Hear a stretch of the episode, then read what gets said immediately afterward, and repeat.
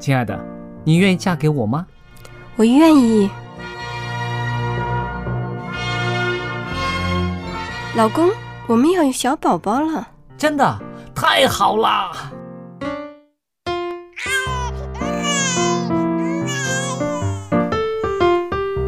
妈妈，妈妈，看我画的画，好看吗？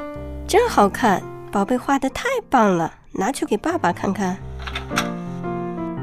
爸爸妈妈，我去上大学了，你们多保重身体，我放假就回来。出门在外要注意安全。好好吃饭，天冷了，别忘了多穿衣服。好了好了，别唠多给。家里打电话哦。孩子啊，啥时候回来吃饭呐、你爸想你啦。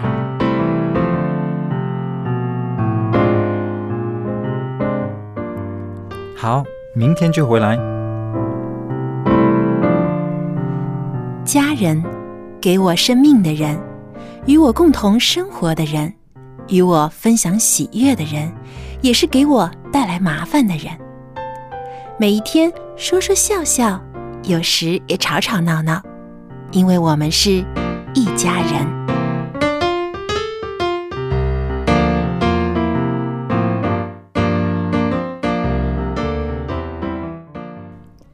不是一家人，不进一家门。亲爱的听众朋友，欢迎您收听希望福音电台一家人节目，我是主持人小杨，还有可爱的佳丽姐和帅气的爸爸 Jerry 也和我们在一起。听众朋友，大家好，我是佳丽，在这儿向您问好哦。大家好，我是 Jerry。哎，佳丽姐啊，你有没有哎看到最近啊，好像年轻人当中流行啊这个求婚的仪式？是哎，最近看了好多的网上报道啊，嗯。说现在年轻人真是别出心裁，各种各样的求婚方式都有，甚至有人啊租了广场上的那种啊放广告的大屏幕，嗯。啊，就把他的这个求婚现场啊都播出来啊，让周围很多的路人看到那那可能是看电视剧学的吧？啊。其实现在哈，其实现在哈，呃，我接触到的几对年轻人哈，他们的求求婚的方式呢，的确是用了不少的心思。我也就注意到，我说，哎，现在不光是婚礼这么轰动，连求婚也变成一个很轰动的，好像一个秀一样了，你知道吗？对，我想呢，可能呢，现在年轻人啊也越来越重视这种浪漫的气氛。嗯，我想很多的女孩子啊，都希望都有一个梦想啊，就是自己喜欢的男生可以有一天啊，拿着一束花儿啊，嗯拿着一个钻戒，跪在自己面前说：“亲爱的，嫁给我吧！”啊，我想很多女孩子都有这样的梦想。是哈，呃，我记得我也问过我妈妈哈，当时我爸有没有跟他求婚？那我妈给我的答案就是非常简洁，她说没有怎么求婚呢。总之是两家人觉得我们都应该进入结婚的那个状态了，没有求婚的。那我觉得，哎，这是蛮有中国特色的，是不是？嗯，因为以前呢，很多就结婚，我们中国人觉得结婚不是这个呃小年轻人两个人的事儿，嗯是两家人的事儿。对对吧？因为结婚你要搞宴席呀、然后还有这个嫁妆啊、聘礼啊，很多的事情需要两家人一起出力的。但现在的年轻人可能就不这么想了，他们觉得啊，这个是我们自己的事情。啊，特别女孩子呢又注重浪漫，都希望呢有一个非常啊值得纪念的一个求婚。但男生就不这样想了，很多男生觉得，哎，我们都讲好要结婚了，干嘛还要多此一举来一个求婚呢？那其实这个求婚这件事在中国是不是很普遍的呢？那我们常常在网上看到一些非常特别的，是不是？什么在这个呃大学的宿舍里边呐，一会儿放一些气球啦，一会儿弄一个什么激光的字啊，什么谁谁谁你要嫁给我啊，或者是就是非常的呃很特别啊，真的是特别的？其实这种很吸引人眼球的求婚方式啊，也带来一些困扰。比如说，这个男生他搞了很多的花样、嗯啊，希望这个女孩子能感动，那结果人家女孩子还没准备好要嫁给你，你在逼婚了。对呀、你在 公众场合做这样的事，如果我拒绝你，多没面子，就是嘛，不是？所以这个求婚跟逼婚原来也是有一些连带关系的啊。啊对。因为的确有的时候，如果两个人没有沟通好啊，嗯一旦出现了一一个人求婚，一个人拒绝，又是在公众场合的话，其实真的是挺尴尬的。我觉得呃，可能那个男生有十足的把握，他才敢走出这一步，还要有这么多人的围观，是不是他有十足的把握。不过我觉得这种男生还是挺有勇气的，他至少呢愿意啊、去向他心爱的人表达他的这个决心。但是我听说好像呃，在中国其实还有嗯、呃超过一半的人是没有想过要求婚这样的一个特别的时刻。哎没错是不是？我在网上呢，就在网易的网站上呢，看到了有一份这个调查报告。哎，说来听啊，有很多的网友呢都参与到这个投票的这个报告当中，就说啊啊，有两千一百七十二位男士投票，嗯，当中就问他们啊有没有求过婚，其中只有五百六十四票。说有求过，而百分之七十四以上的人呢是说没有求婚就结婚了。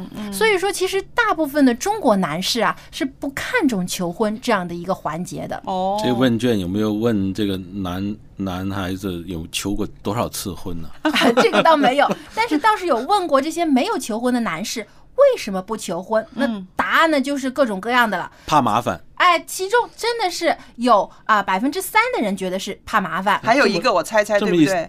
他会说已经有默契了嘛，何必还再求呢？哎，对。很多的人啊，百分之四十四以上的人都觉得求婚没必要，很多余，因为哦。两个人都说好要去嗯登记、领证了，何必还要多此一举呢？这？是不懂浪漫的男人，对，当然也有百分之三十四的人呢是觉得还没有做好结婚的准备，所以呢就不想求婚，结果反而是女方那边求婚了哦，啊，所以女孩子提出来要结婚了。哎，这个这个所以呢就比例还不少哎，三十几，对，百分真的之三十，真的很多，，就将将近三分之一呀、不及了。他们嗯 对，但是也有啊百分之十四的男士觉得，哎呀，这个不好意思，哦。嗯，想着要要在公众场合向这个女朋友求婚啊，觉得啊有有有点丢脸，他们就可能就被这种夸大式的求婚方式给吓怕了。给吓着了。其实这些夸大式的求婚，很多都是来自电视剧？对电视剧、电影，是不是我觉得嗯电视本来就是夸张的，营造这种很浪漫的气氛。嗯，其实，在生活当中啊，我觉得有着一颗真诚的心，比这些啊各种各样的花样啊，呃，气球也好，屏幕也好，更加重要。是的，因为其实真诚是最要紧的。嗯就是我就感觉啊，有一种有有两种求婚的哈，嗯。一种就是单独式的去，单独的情况下边求婚，就是两个两个人人。两个人的这个慢慢的说悄悄话的时候就这个求婚了还有一种呢是公开式的这种，就是有大伙在这里，嗯。甚至有些是还在公共场所，比如在那个。把公共汽车里边呐、嗯。还有地铁啊、公园啊，还有有的时候还在演唱会啊。嗯。有的我有个朋友，他他结婚的，呃，他要求婚啊，他是在演唱会的时候去求婚。嗯他跟那个演唱会的那个搞手他是朋友，哦。结果演唱会的这个搞手啊，帮他安排了一个，嗯，整个演唱会那个歌星在那唱歌唱唱歌，就跟他帮他们做这个，呃，叫他上来，嗯就求婚了，这么夸张的，这么这么公开的，所以这个我就觉得，如果越公开越多人的话。情况下，这个对这个双方可能那个压力就越来越我生特别大。平只看过一次演唱会，自己掏钱买票进去的、啊那一场里面，就就真的有一个男生向那个女的结呃求婚，那我就觉得简直就是很大压力哈，这个不是你们都没有选择没有了好像我不是这么想，我就啊觉得，嘿。怎么会呃排练的这么好，又找到要哦结婚的？感觉像是作秀一对样。对对，那个是真的是觉得呃，感觉不是很很很自然的，嗯。嗯。嗯，可能作为旁观者会有这种想法，但我觉得最重要的还是当事人的心情。如果说那个女孩子本来就期待这种，她喜欢这种啊很浪漫或者很意外、很惊喜的这种求婚方式，那当然这会成为她一生当中一个难忘的情节嗯。对，但是我觉得呢，就是回到刚才我们的主题，就是说，你的求婚是不是真诚的？你是真的只是想为了搞一场秀啊，吸引众多的眼球，甚至可以啊上报纸啊、上电视啊报道你的这种行为呢？还是说你真正是希望这个？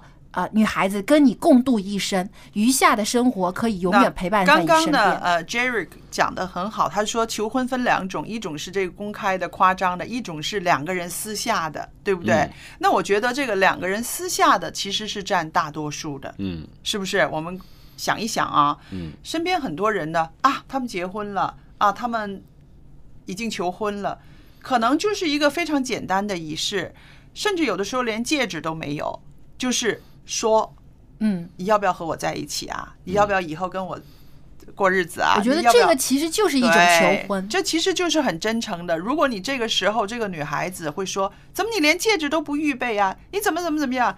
我觉得那你是对你身边的这一位男士啊，你了解的不清楚，因为你想他采取的这种方式是非常啊低调的，而且很真诚的，也不需要拿一个戒指才能够代表他的诚意吧？嗯，是不是？没错。那个只是锦上添花，如果有预备的话是。当然锦上更好添花更好，但是他没有预备的话，他先跟你商量的话呢，我觉得呃，那个戒指也不会远了，对吧？对，没错。其实有的人就说你没有准备，就是你只是顺口开河，呃，是不是不重视他怕啊你？他怕你就觉得这个没有准备之下那如果两个人的这个心灵的距离哈还是这么远的话哈，那我想还没有到这个求婚结婚的这这个还需要一段时间的磨合。对，其实有些男孩子不求婚啊，他们其实也是有这样担心，就想着，哎呀，呃，我也没有什么准备，我也不是很浪漫的人啊，我如果就只是简单的过去走过去跟他说一声“你嫁给我吧”，会不会显得太没诚意了？但是我觉得啊，如果这个女孩子真的很爱你，其实她不会太在意这些仪式啊，哎哎或者花啊什么，她你们愿想意跟你不想走上。你们想不想听佳丽姐是怎么被人求婚的？我哎也想听 这个独家爆料。其实呢，就是坐在巴士上面，坐在巴士的上层，然后呢，呃，这位先生呢，就我现在的先生就问我哈，他说，呃，你愿不愿意跟我到哪里哪里去住啊？那我当时一想，哎，怎么会说这个呢？我就说，去做什么啊？我真的这么问他，我去做什么？然后他说，嫁给我，和我结婚。哇那也没有戒指，也没有什么，那我就说好，但是 就有一些但是了。但是就是因为我要离开呃自己的工作啊，离开自己的这个原居地啊，要跟他去他那边嘛，所以我就说，但是怎么怎么怎么样，把我的忧虑啊，把我的什么就说出来了。你看是不是很平淡？可是平平淡淡也二十多年了，好，所以我觉得其实真的是这个言语当中的真诚度，嗯是更重要的。其实仪式呢，真的就是当然是锦上添花，嗯有的喜喜欢浪漫的，当然可以作为一个更好的回忆。嗯但是我觉得这个话语所带出的真诚啊，才是最最重要的。对，因为你有的人虽然立下了很多的誓言，用了很多的这种嗯仪式来确认自己对对方的这个决心，但是可能两个人相处结婚之后没多久，也有离婚的例子。是，其实呢，呃，所说的这个真诚呢，最要紧的就是说能够彼此的体贴到。如果那个男孩子啊，那个男生啊，他根本啊是。在经济方面或者是什么，他没有说有那么多的钱给你买一个啊要要要上卡的戒指啊，那个钻石戒指啊什么的，你心里面这样要求他，根本你就会会失望的，肯定会失望的，对不对？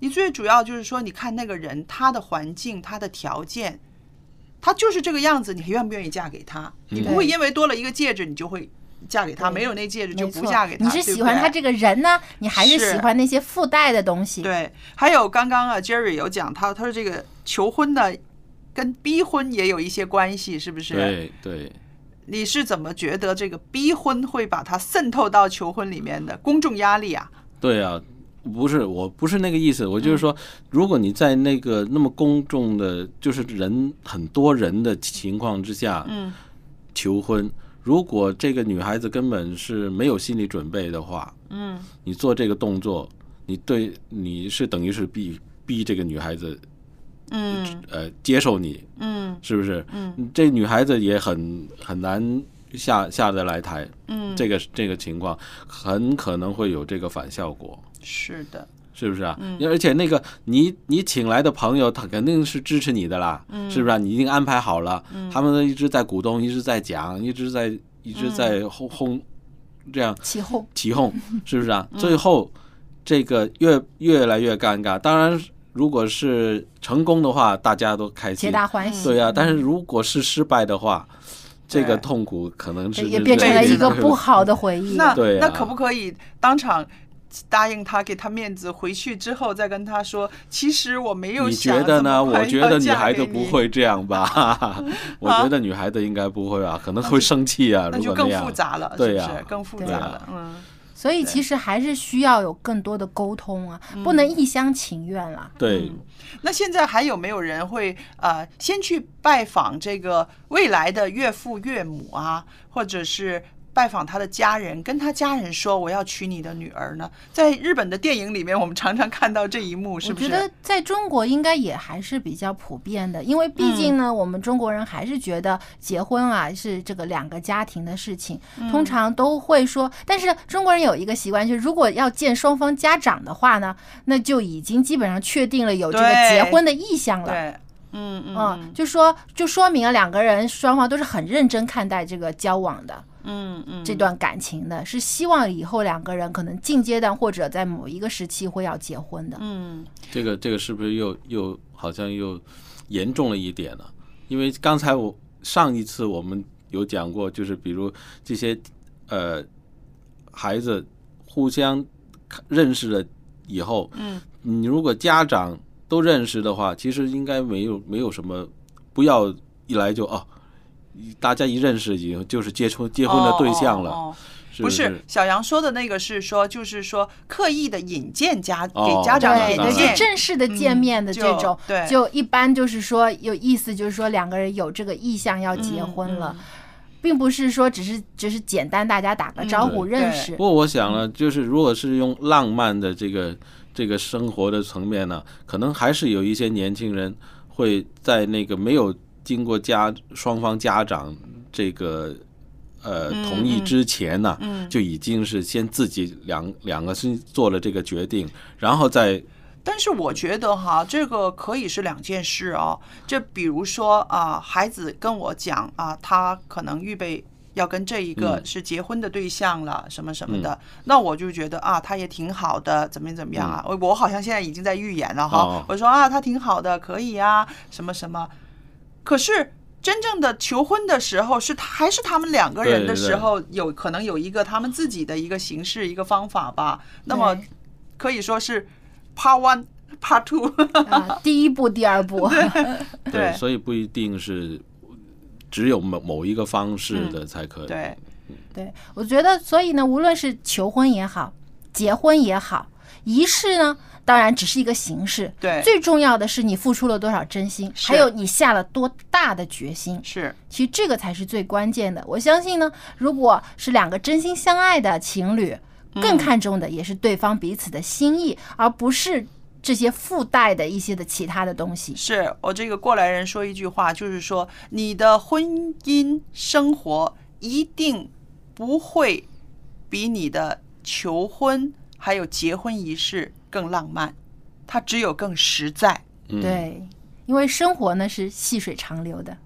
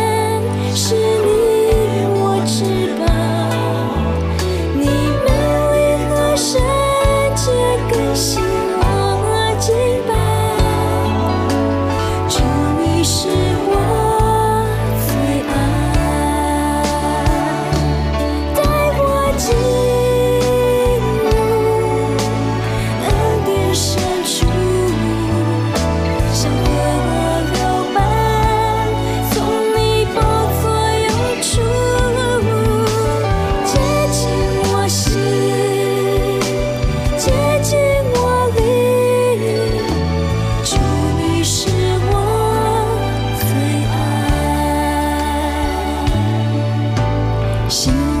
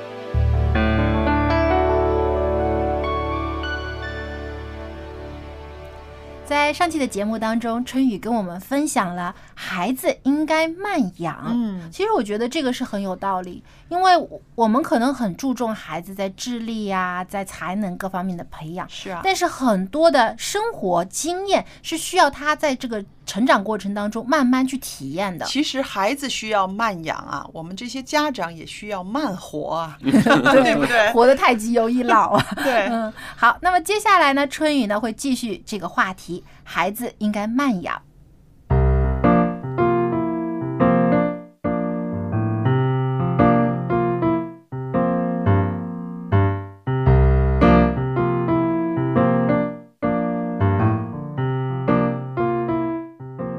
各位亲爱的听众朋友，非常的欢迎您能够来到亲子专题的时间，我是主持人春雨。同样的时间，同样的频率，春雨都会在这里恭候着您的光临。亲爱的听众朋友，从上一期节目开始，我们进入到一个话题的分享当中，那就是慢养孩子，才能教出品质优良的孩子。说到慢养，那么不得不说到快养。现在很多的父母亲们、老师们，或者是一些教育工作者，恨不得孩子们啊一夜之间什么都学会，一夜之间长高长壮，一夜之间什么都懂。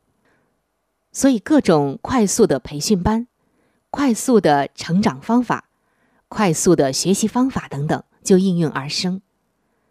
然而，在圣经的传道书三章十一节，这里说：“上帝造万物，各按其时成为美好。万物的生长都有它的阶段，该是什么时间就该是什么样，不能够乱，也不能够超前。这是所有生物生长的规律，人类也是如此。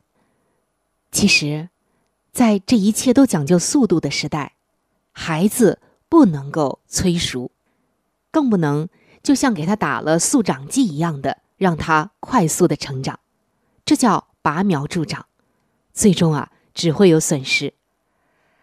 上期节目我们已经分享了一部分，在节目尾声的时候，我们谈到一个小学校长所说的一句话。他说：“有的时候，仅仅就是因为太早、太急了，父母们反而把孩子的兴趣给扼杀了。”有关的内容，我们上期也已经分享过了。这位校长说到这儿的时候，还分享了他们学校的一件真人真事。他讲了一个学生的亲身经历。他说：“这个孩子当初来我们学校报名的时候，就问我：‘你们学校要不要学奥数的？’我说不学。他拍着手说：‘太好了！’我听到奥数就想吐。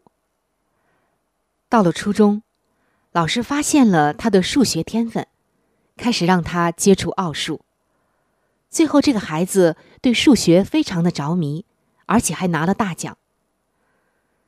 那我们再来看，同样学数学的孩子，在中国南方的一个省，有一批孩子曾经参加了国际奥数比赛，并且获得了一等奖。就在他们载誉归来的时候，主管基础教育的教育厅的副厅长，请孩子们谈一谈获奖感言。有一个孩子竟然这样说：“我这辈子再也不要碰奥数了。”今天，教育界已经认识到超前教育和强化教育的严重后果，所以就在近些年，教育部发布了《三到六岁儿童学习与发展指南》，并且公开的征求社会各界的意见。这本指南很具体的列出了各个年龄段幼儿的学习和发展目标。例如，五到六岁的学龄前的儿童，只需要能通过实物操作或其他方法进行十以内的加减运算，并没有标明这个年龄段的孩子必须认字，只说明在阅读图书和生活情景中对文字符号感兴趣。知道文字表示一定的意义就可以了。教育专家们认为，指南的主要目的，就是为了遏制拔苗助长。事实上，今天在许多的国家，超前教育都是被禁止的。有一位学者就曾经写了一篇文章，说道：德国的宪法禁止学前教育。不要把孩子的大脑当硬盘。他说，国外的许多国家都有相似的立法，德国甚至把这一条写进基本法里，禁止父母们在幼儿园的教学之外给孩子补课。有一位八岁的父亲就介绍说，让孩子一开始就进入快跑通道，非常的不人道。他说：“国外的有些优质教育，是一种逐渐加速的做法。幼儿园不学专业知识，而是教一些基本的道德伦理，学会与人相处。重要的任务就是玩得开心。小学的比较低年级的阶段，也是和动植物打交道，了解他们的成长，多和大自然亲近。”学也是学一些非常简单的知识。到了小学三年级才开始有作业，再接着到了中学才开始进入跑步通道，但依然还是慢跑。由于这种优质教育的国家没有统一的高考，所以学生的压力并不大。只有到了大学，真正成年了，才开始进入到。快跑通道，到了这个时候，终于有了竞争，这才显示出每一个人之间的差异。有一位国外的留学生告诉记者，国外的学校在接受外国留学生的时候，对学生的学习年限有严格的规定，少一年都要补齐，否则大学是不能接收的。目的就是不希望学生违背了生理规律超前教育，而是要循序渐进的来，按着人的生理年龄发展的规律来安排合理的进度与学习的强度。中国一位著名的教育工作者就说道：“现在我们的问题是抢跑，幼儿园学小学的东西，小学上中学的课，到了大学里，反而要补幼儿园该学的东西，比如行为习惯、人格培养。”他说：“这真是典型的捡了芝麻丢了西瓜。”而在国外的一些学校里，幼儿园孩子们就已经先学会了行为习惯和人格培养了。现在应试教育出来的高分孩子，到了大学，突然间不用考试，就显得毫无方向感了。这是南方一所大学的校长说的，他把这样的孩子的这种形态形容是太空人，上了大学反而显得太过的空虚。大家想想看，如果说从幼儿园就开始快跑，这么小的孩子就承受那么大的超强的负荷，根本不符合他的生理年龄、心理年龄以及他能够承受的。那这样需要跑几年的幼儿园，然后跑十二年的中小学，那么到大学早就精疲力尽了，大家都想休息喘一口气，所以。国内的大学倒显得轻松，最难的、最累的是中学阶段，而国外大学是最辛苦的阶段。你看看，中国很多的大学生后劲儿发展的不足，原因就是在此。虽然也有很多优秀的学生，但是太多的大学生们都是到了大学阶段的发展后劲儿不足了。亲爱的听众朋友。尤其是做父母的朋友，不知道您是否同意以上的观点以及今天的内容呢？教育究竟应该培养什么样的人？在圣经中，上帝希望一个人受到的真教育是灵智体、灵性、智力还有身体。但是，看看我们的孩子，看看周围的孩子，就算成绩很优秀，但是。他们的灵性、身体也优秀吗？我还是要再一次的说，圣经中上帝告诉我们的：上帝造万物，各按其时成为美好。今天我们要来好好的想这句话：一切的东西，它的成长不可以超时，也不可以过速。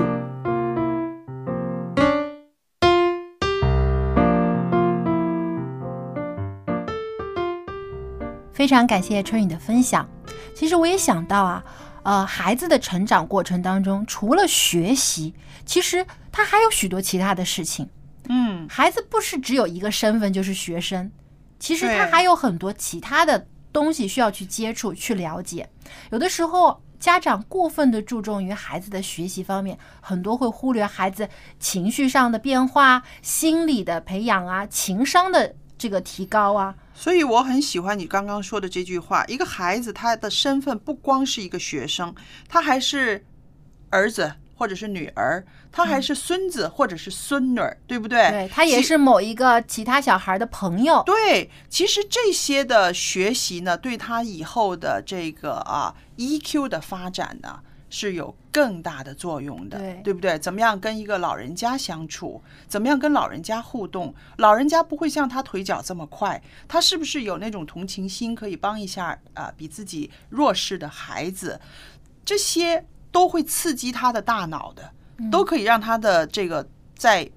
这个情感这方面的知识呢，有更跨越性的这个进步的。对，之前我也看过网上一篇报道，就是说去了解一些现在社会上比较成功的人士，嗯，他们的这个生活当中成功的秘诀是什么？嗯，其实有很大的一点，他们就是说人际关系的处理其实是非常重要的。对，因为人际关系其实也是一种资源。是有的很多的，比如说商人也好，或者是一些的这种呃专业领域的一些的专家，他们的成功就在于有很多的人的支持和帮助，是一个团队的合作。但是如果我们的孩子从小只注重于个人的学习，而忽略了他对于人的这种社交的能力培养的话，嗯其实已经是限制了他的这种人脉的资源的成长。那不说他跟朋友之间的互动哈，嗯，光是管理自己的情绪，其实已经是一个资源了。我觉得，没错，没错，是不是？你再有本事的人，你再有专业的人、专才，可是你没有办法管理你自己的情绪的话，你根本没有办法走上一个舞台，能够把你的里边的这个能耐呀、发挥发挥出出来，对不对对？学生学生嘛，学做人呐、对呀、学生活，对啊，学人生，学人学人生嘛。对，还有不光是情绪方面，还有品格的培养。嗯，从小呢，孩子他其实有的时候可能也是受到一些的这其他的信息的影响，或者同辈之间的影响。他有的时候啊看的东西很多，但他并不了解什么是正确，什么是错误。嗯或者说呢，有的时候啊，有些呃环境之下判定对错的这个标准啊也有不同。所以，我们怎么样正确引导孩子有一个好的品性？其实更重要的就是我们从圣经当中去寻找这些原则和真理来教导孩子，因为社会一直不断的变化，社会的道德标准其实现在也在不断的变化，可以说正在降低。但是我们要把这个圣经当中的这个真理和道德的标准教给孩子，让孩子知道什么是应该做，什么是不应该做的。是的，啊、圣经里面的真理它是一个呃源头，还有一个源头就是家庭生活，对不对？对，那家庭生活里边，我们会发现呢，小孩子呢，其实你看到他呢，他不是担任一个什么很决定性的角色啊，他不是爷爷奶奶，他不是爸爸妈妈，可是他这个小萝卜头呢，他在那个时候呢，大人就会有一些自己的有一些个约束了。是不是？因为有孩子眼睛在那儿看着，所以呢，大人呢讲话呢也会有一点约束。呃，跟老人家的互动，夫妻之间的这个互动，吵架都有一点约束。那我们就想到了，孩子在这个里面呢，他就是一个中心。其实他在学，他在学妈妈怎么样表达，爸爸怎么样表达，爷爷奶奶怎么样表达，怎么样对孩子、对孙子啊，这个就是一个啊学习的一个源头了。对，所以说家庭其实也是一个学校。对，很多时候孩子学到的东西并不是从学校来的，嗯而是从家里来的。嗯他的生活习惯，还有他为人处事。嗯有的时候他其实他的父母，有的时候可能呃做做的有些不好的事情，他看在眼睛里，他就想，对哎，我爸爸妈妈这么做的，我也可以这样做。对当他有这个念头冒出来的时候，其实家长真的要很小心。对啊，你无意当中可能说出的一句话，嗯，就被孩子记住了，下次他就用这句话来顶你。对，所以说他在身份上他可能是一个小萝卜头，可是呢，他的作用有的时候是一个监督的作用，对不对？对，所以我我们有的时候也需要自己反省自己。对，孩子做错的事情，其实家长自己有的时候也有责任。是，不要把所有的错误都推在孩子身上，因为嗯他是从哪儿学来的呢？可能他就是从爸爸妈妈身上学来的。是啊，嗯。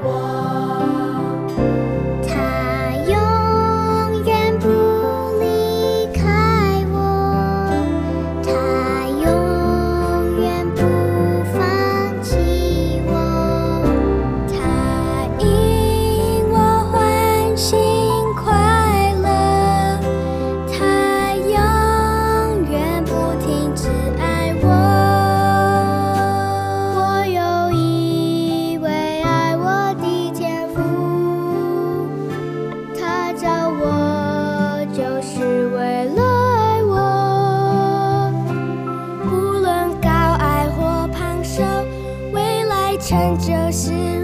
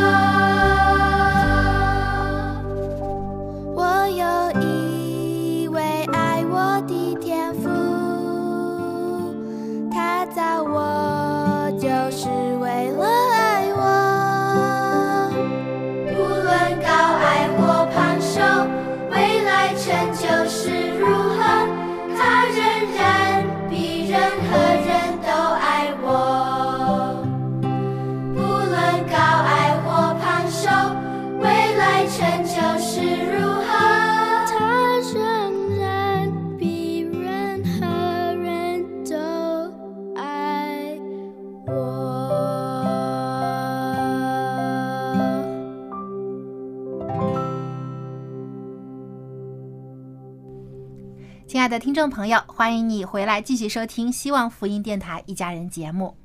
呃，佳丽姐啊，嗯其实最近呢，我外婆啊，她上次听了啊、蔡博士的分析之后啊，她的午睡呢，的确也是自己有注意控制了。嗯但是啊，她晚上睡觉还是会遇到一些问题，就是睡得很浅，哦一，有什么响动或者有亮光啊，啊，她就会醒过来。有办法，有办法，我又再请来蔡博士蔡博士，对我们也问他能这这方面来讲一讲好不好？这个长者的睡眠的一些障碍和注意事项，我们继续来聊这方面就好了。好，那我外婆一定会很认真的在听。我也要听一下，因为我我也会老。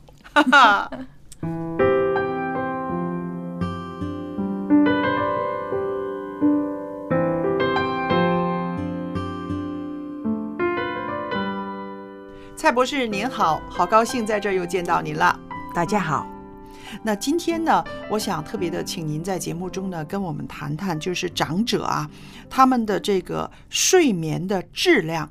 因为我想这个睡眠的质量好，跟他们这个养生啊、健康啊、情绪啊都有关系吧？必定的。嗯，我们就常常听到老人家如果睡得好的时候了，嗯，他身体都更好。哦。因为最新的研究就讲到了，身体里面有一个呃讲到那个淋巴的循环系统，哦，淋巴就是可以嗯。把那个废物了，就从淋巴来排出去。但是脑里面呢就没有这个淋巴系统，就靠嗯睡眠的时候了，就把那些不干净的东西是排除出来的。嗯，但是呢，我接触到的一些个老友记呢，他们常常都跟我说什么呢？他们就是说，哎呀，呃，佳丽你不知道了，这个年纪越大啊，我睡的觉越少，可是呢，我还是挺累的。对呀、因为如果白晚上睡不好的时候了，嗯白天醒来的时候都觉得手软脚脚软的，嗯没有力气。嗯你怎样看来的时候了，人过中年呢，嗯我们有时候那个睡眠呢，就成为一个好像马鞍形。马鞍哦，啊，他意思就是我们入睡一个小时左右了，就达到了高峰。哦啊，还这个睡眠的状态了，可以维持一到两个小时，嗯然后慢慢呢，就是这个浅表睡的状态，嗯就很容易醒了。哦所以在这个阶段里面，有一些声音啊，我们就啊扎醒了。嗯，所以呃，有些老人说睡得很浅，很容易醒，所以呢，这样断断续续的睡了好几个钟头呢，他也觉得好像呃还是身体挺疲乏的。那我一想一想啊，就是常常听人家说，年纪越老，睡觉的需要越少，这是不是真的？这个是不真，不是不是真的哦，因为我们就看到了，有些老人家为什么晚上睡得不好啊？嗯，就是第一就是年纪老大的时候了，我们的血液循环变慢了。哦，那么如果循环变慢的时候，我们新陈代谢那些产出来的废物就排泄不好，嗯就令到我们有时候呢，在我们手啊、脚啊都有这个肿胀的感觉。哦，呃，这个还不容易消除哦。嗯这个刺激也会促进了我们为什么容易醒过来。嗯，那还外国的杂志也报道了，很多老人家在睡眠的时间有这个呼吸的障碍，嗯，也是嗯嗯，把睡眠中断，造成了哈、在晚上的时候睡很容易醒过来。哦，那蔡博士，您可不可以谈谈这个呃，上了年纪之后呢，会有这个呃睡觉的时候呼吸的障碍？这跟我们的呃器官呐、或者是呃是不是有病啊？啊，这个不是有病，嗯但是跟我们的啊、人呢越来越大的时候了，嗯。很多时候我们无论你怎么样保养，嗯。你年纪大的时候了，你体重一定会增加一点点的。对，不止一点点。对，那么就是因为我们体重增加的时候了，嗯。呃，一般人睡觉就是我们的舌头哦。哈就压着那个气管上面，嗯，所以压着气管上面呢，呼吸就没有这样畅通。哦，那你瘦的时候，年轻的时候，你的气管呢没有这样大的这个呃呃石头把它嗯。压住了，嗯。所以睡眠就比较畅通一点。哦，那其实这样说起来，其实就是因为呃我们的肌肉组织松弛了也有关系，嗯对不对？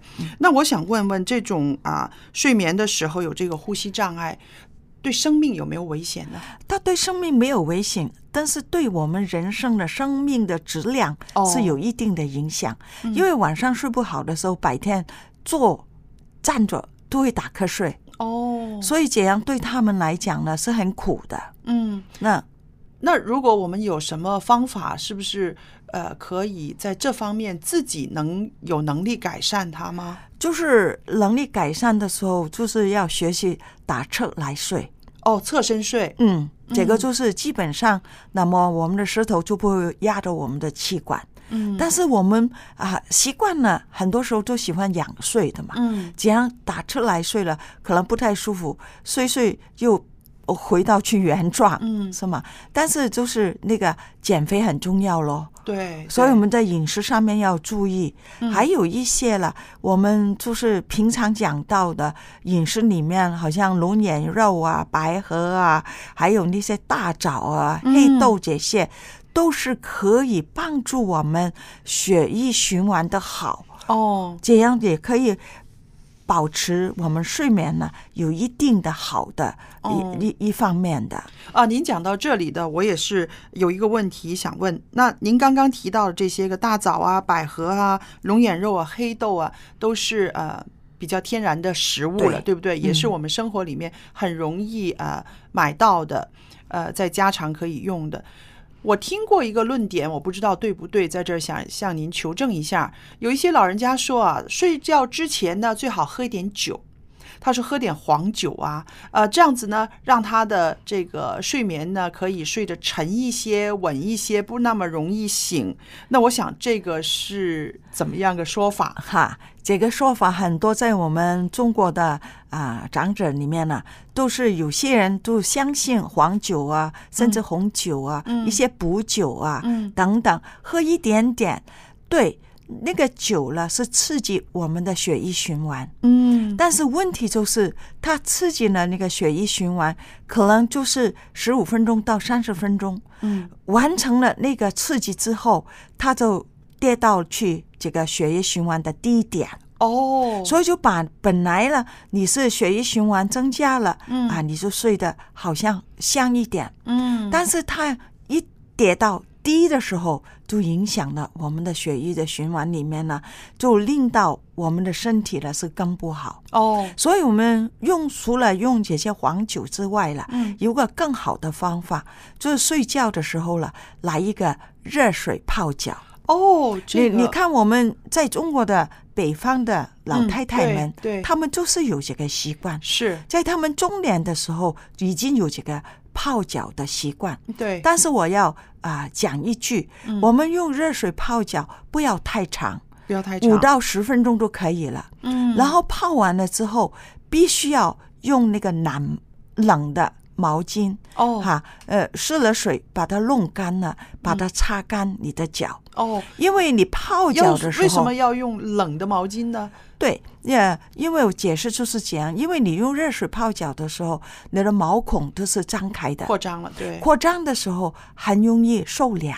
哦，哈，那所以我们用用一个啊湿了水的冷毛巾嗯把它擦干，那么就把这个毛孔呢，就把它再收回来，收缩一下，收收了回来之后，它保暖更长，哦所以你睡得更香。哦，这样子。嗯那想问一问，这个泡脚的水应该在多少温度？应该四十度以下吧？这个应该是四十度以下。嗯我们怎么样可以测试那个水温呢？嗯，那如果是你自己弄的时候呢，你就用那个手爪。手肘呃手手肘呃，嗯对，那个测那个水温，因为那个皮肤呢是比较嫩哦，哈。如果你用这个手去测试的时候了，我们的手啊的用的啊很多啊很多，平常比较比较粗糙哈，没有那么敏感了。对对对，哦，这样呢就是啊可以经过这个测试，这个水就不会把你烫伤。嗯，那我也觉得在家里面做晚辈的哈，对长辈的一个孝顺的方法，晚上给他打一盆水啊，热水，然后自己试一试那个温度，然后再叫家里面的呃。老爷子啊，老奶奶呀、来来泡脚，可能老人家会心里面特别的高兴啊，哦因为现现在在我们中国也是讲到这个嗯融洽方面，就是儿女儿孙们可以为姥姥奶奶、父母洗脚。啊，我我觉得这个刚才你提出来的，嗯这个就是家里面的融洽嗯更进一步。是的，那我还有想问一问呢，就是说这个老人浅睡易醒呢，好像都已经成为一个常态了。那我们是不是可以做一些个呃什么运动啊，然后可以帮助我们的睡眠可以更好一点呢？因为刚刚我们谈了一些个啊、可以吃一些个啊、安神的。这些个植物的东西啊，比如百合啦、黑豆啦、龙眼肉啊、大枣等等，那是不是老人家也应该运动一下，让他的睡眠更好？必须的啦。因为为什么嗯了？因为我们年纪大的时候了，这个血液循环比较慢，嗯所以我们锻炼的时候了，可以加快它的血液的循环。嗯那么血液的循环快的时候了，也会把身体里面的废物从身体里面带出来，比如我们的尿尿、我们的便便、我们的呼吸，嗯还有呢出汗等等。这些都是排毒的器官。嗯如果你有锻炼的时候，血液循环好，自然会好。第二呢，我们还是要注意我们异常的情绪的变化。哦，对，还有情绪也会影响睡眠对呀、因为如果你太兴奋的时候了啊，睡觉之前看一些不应该看的、很兴奋的电视啊、节嗯目等等那些东西，也会影响。哦，还有呢，脾气不要大起大落。嗯啊，因为年纪大了，我们应该要收敛一下我们的脾气的啦。是的，所以在这里呢，就是更体会到啊圣经的那句话：“喜乐的心乃是良药。”啊，对，我们切记了，不要太高太低的情绪。嗯，还有呢，睡前呢不要抽烟、喝茶、喝酒。刚才我们也提到了，对，因为这些都会影响到我们睡眠的哦。嗯，好了，朋友们，我们今天听了蔡博士这样子为我们细致的讲解啊、长者的浅睡易醒。其实我们自己努力一下就可以克服这个生理上的变化的。对。